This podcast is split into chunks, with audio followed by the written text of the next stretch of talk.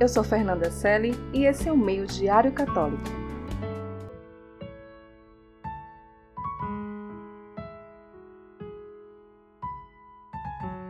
Maria foi pintada, esculpida, narrada. É uma das figuras mais desejadas, mais temidas e até mais estudadas. Foi, com certeza, a mais defendida pelos papas. É também a mais procurada pelos pecadores. Mas só o Senhor conseguiu conquistá-la com uma saudação sem igual. Ave Maria, cheia de graça. Nenhuma criatura jamais pode se vangloriar de semelhante saudação vinda do céu.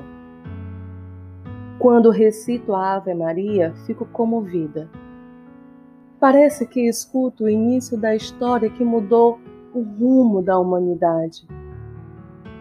Um anúncio de misericórdia é como dizer que Deus começa tudo de novo e recomeça com uma mulher.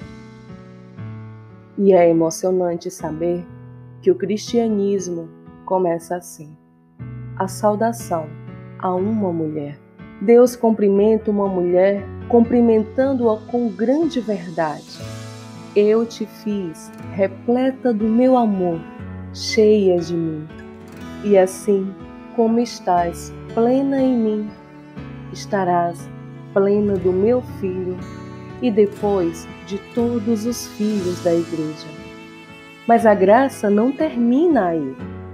A beleza de Nossa Senhora é uma beleza que dá fruto, uma beleza de mãe.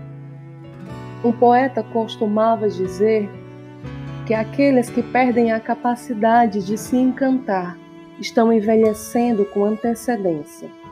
Quase seria possível dizer que, se alguém não sabe se surpreender ou deixar-se surpreender por Deus, não sabe o quanto perde na vida. É assim mesmo, porque Deus é o Deus das surpresas. O êxtase é uma virtude humana que não existe no mercado. Tome uma criança mostre para ela algo que atrai sua atenção, ela fica imediatamente maravilhada. O encanto é a virtude das crianças. Se perdermos a capacidade de nos extasiar, não poderemos entender Maria. Para entender Maria, é preciso voltar ao princípio, lá atrás, ainda quando crianças. Sentir o encanto das crianças. Dizer Ave Maria, com a inocência e a pureza de uma criança, com o coração da criança, com os olhos do coração.